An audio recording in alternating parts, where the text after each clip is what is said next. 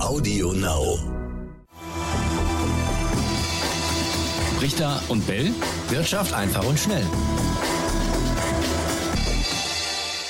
Richter und Bell Wirtschaft einfach und schnell. Eine neue Podcast-Folge. Ich bin Bianca Thomas für Etienne Bell. Und wieder dabei ist Raimund Brichter. Hallo Raimund. Hallo Bianca, hallo ihr da draußen. Ich hoffe, euch geht's gut. Äh, Wetter ist ja eigentlich ganz prima im Moment. Ne? Komme gerade vom Waldlauf übrigens. Oh, oh, nicht schlecht. Waldlauf, da kann man übrigens auch schöne Podcasts hören. Äh, eine ja. Möglichkeit. Und es gibt auch andere Möglichkeiten, zum Beispiel auch auf dem Weg zur Arbeit. Das hat uns nämlich jetzt ein Zuhörer geschrieben. Frank hat uns eine Mail geschickt und er schreibt ganz liebe Worte. Er sagt, ich möchte euch für einen tollen Podcast loben und mich für die vielen tollen Folgen auf meinem Arbeitsweg bedanken. Ja, das liest sich doch toll, Raimund, oder? Das ist wirklich ganz toll. Und äh, Frank, äh, schön, dass du uns geschrieben hast. Vor allen Dingen auch die Fragen, die du uns dann noch geschrieben hast, äh, die die Zentralbank betreffen, finde ich äh, echt spannend. Und ich hoffe, Frank, wir werden gemeinsam auch mit vielen anderen Zuhörern und Zuhörerinnen noch viele schöne Podcasts erleben auf dem Arbeitsweg oder auch beim Waldlauf, wo auch immer ihr seid. Wo auch immer, genau. Hier ein Hinweis unseres Werbepartners O2. Netzwerke intelligent managen? Die neue Lösung von O2 Business definiert Vernetzung neu und ermöglicht so nun auch mittelständischen Unternehmen die einfache und sichere Anbindung mehrerer Standorte – mit O2 Business Smart Network. Mit der SD-WAN-Technologie lassen sich mehrere Anschlüsse einfach kombinieren, um mehr Bandbreite und Ausfallsicherheit zu erreichen. Ein leicht bedienbares Portal bietet einen transparenten Überblick über das Unternehmensnetz. So lassen sich die täglichen Herausforderungen in der IT leichter meistern. Aber am besten schauen Sie einfach gleich selbst einmal bei o2business.de vorbei und sichern sich direkt Ihr individuelles Angebot. Ja, du hast es schon gesagt, Raimund. Es soll um das Thema Zentralbanken gehen. Das greifen wir natürlich gerne direkt auf und behandeln dieses Thema. Aber gar nicht so einfach, Raimund, äh, da wirklich äh, die, die Fakten gut und einfach zu erklären. Das wird für dich jetzt eine Herausforderung.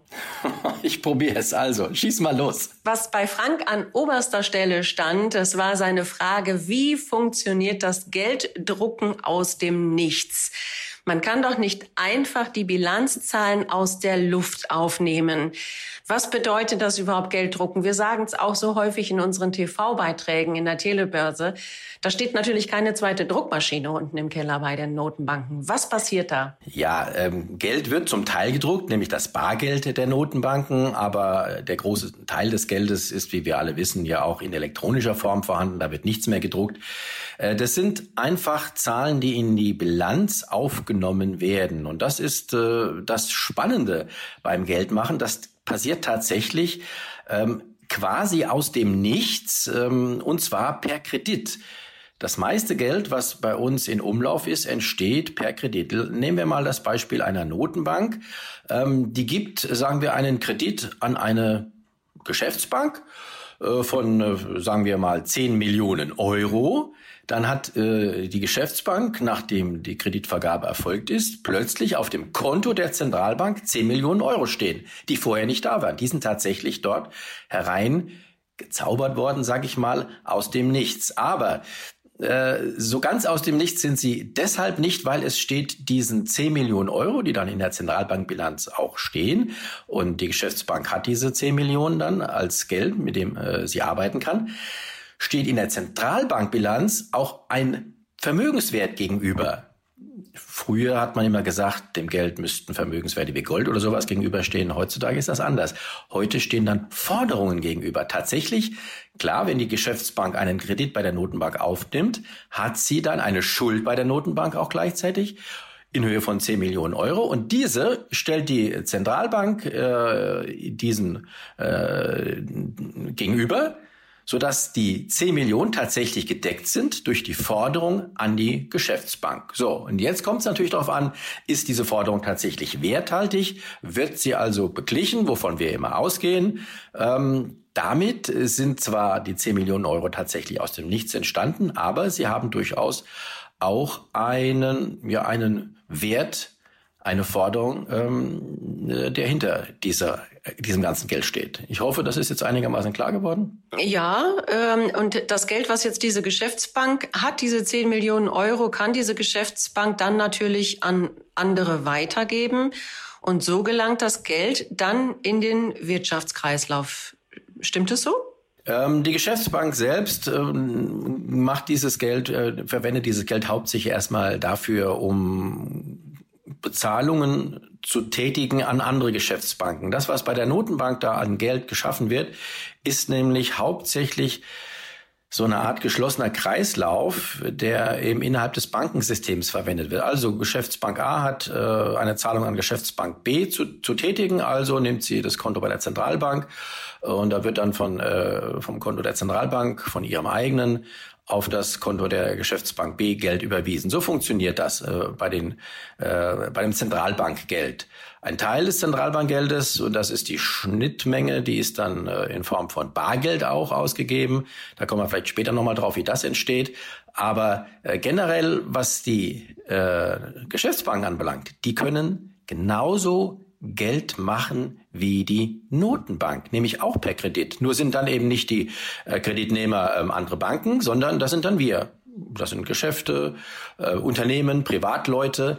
Wenn du, Bianca, wenn du einen Kredit aufnimmst bei deiner Sparkasse, sagen wir mal nicht 10 Millionen, nehmen wir mal an 10.000 Euro, und äh, dann macht die Sparkasse das ganz genauso wie die Notenbank hat, du hast danach der Kreditaufnahme, wenn alles erledigt ist, wenn der Kredit bewilligt ist, stehen auf deinem Konto bei der Sparkasse 10.000 10 Euro, die vorher nicht da waren. Und die Forderung hat die Sparkasse natürlich auch gegen dich, dass du diese 10.000 Euro zurückzahlst irgendwann. Also das Geld entsteht sowohl bei Notenbanken als auch bei Geschäftsbanken und Sparkassen. Das heißt, wenn ich dann meinen Privatkredit zurückzahle, sind die Forderungen äh, weg und der Kredit ist weg aus den Bilanzen.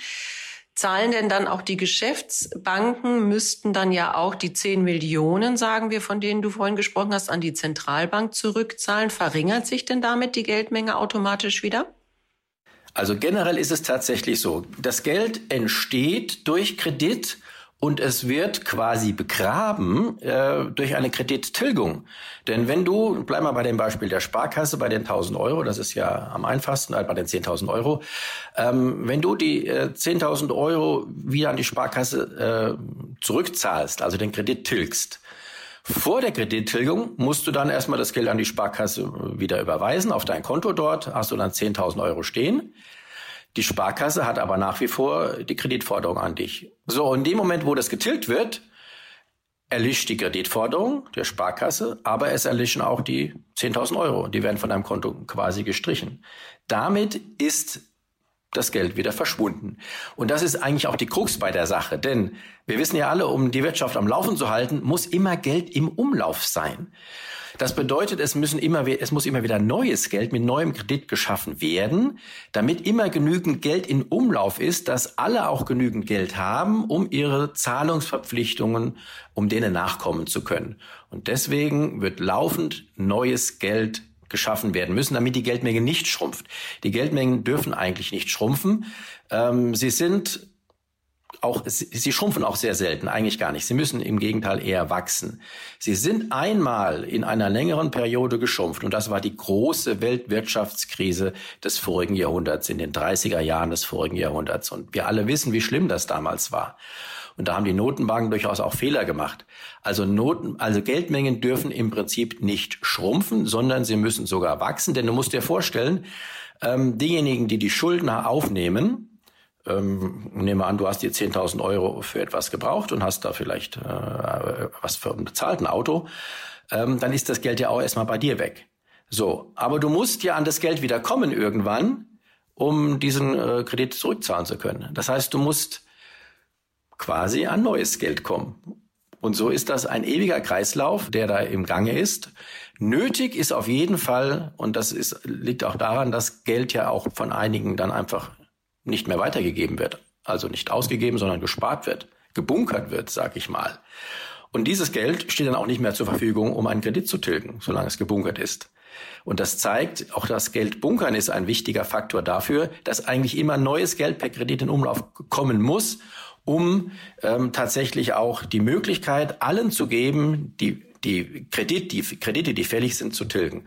Und somit kommt es eigentlich, dass die Geldmengen auf lange Sicht ständig wachsen müssen. Und das tun sie auch.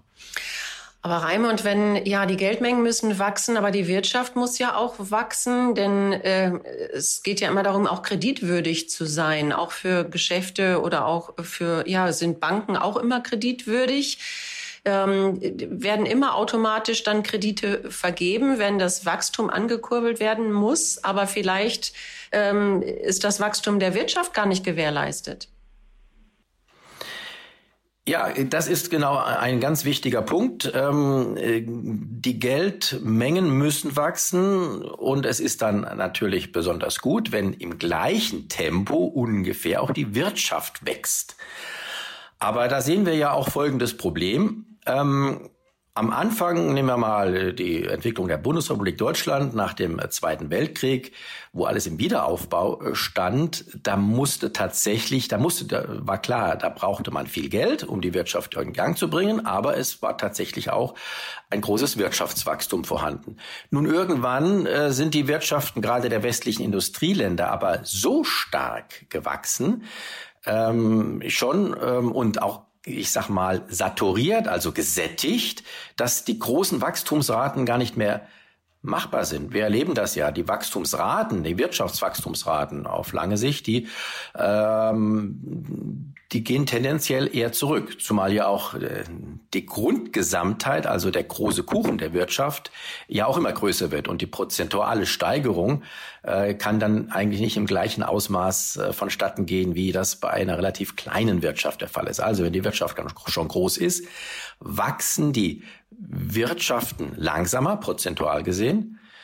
Die Geldmengen, sie wachsen allerdings nicht langsamer. Die müssen eigentlich eher in einem äh, gleichmäßigen Tempo wachsen.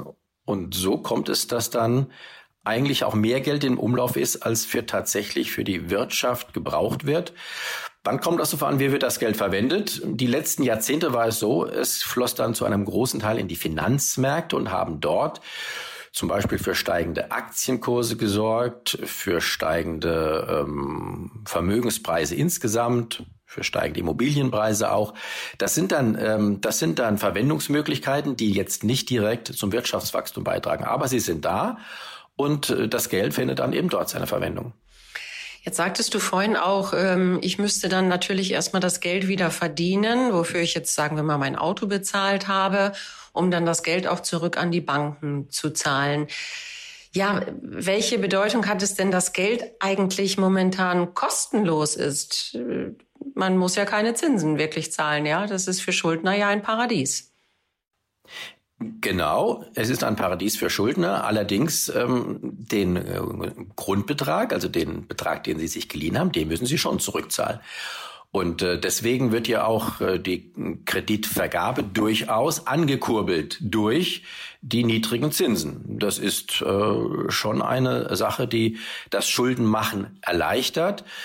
Was aber auch nötig ist, umgekehrt ist es nämlich so, dass ja die, die Zahl der Schuldner und die Zahl der Schulden auch immer wieder steigt, wenn die Geldmengen steigen.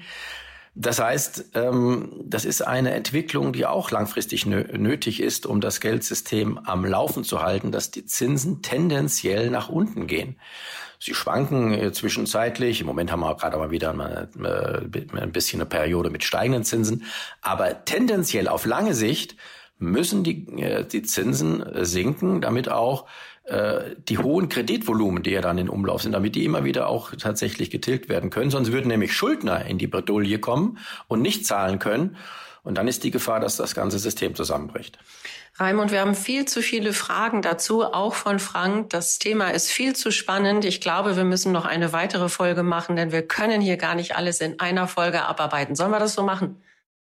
Das machen wir. Alles klar. Prima. Ich hoffe, soweit ist es klar. Frank, falls du noch Nachfragen hast, melde dich mal. Oder ihr alle auch, die ihr vielleicht dazu noch Fragen habt. Genau. Und dann besprechen wir einfach, äh, teasern wir schon hin auf die neue Folge, äh, was mit den Corona-Hilfen passiert ist, äh, wie es mit den Staatsanleihen aussieht, die von Ländern ausgegeben und von der EZB gekauft werden. Dann beantworten wir die Fragen noch in der nächsten Folge. Wir hoffen, ihr seid dabei. Herzlichen Dank, Raimund. Herzlichen Dank an euch. Und dann bis zum nächsten Mal. So machen wir's. Danke, Bianca. Danke an alle. Ciao, ciao. Ciao, ciao. Richter und Bell. Wirtschaft einfach und schnell.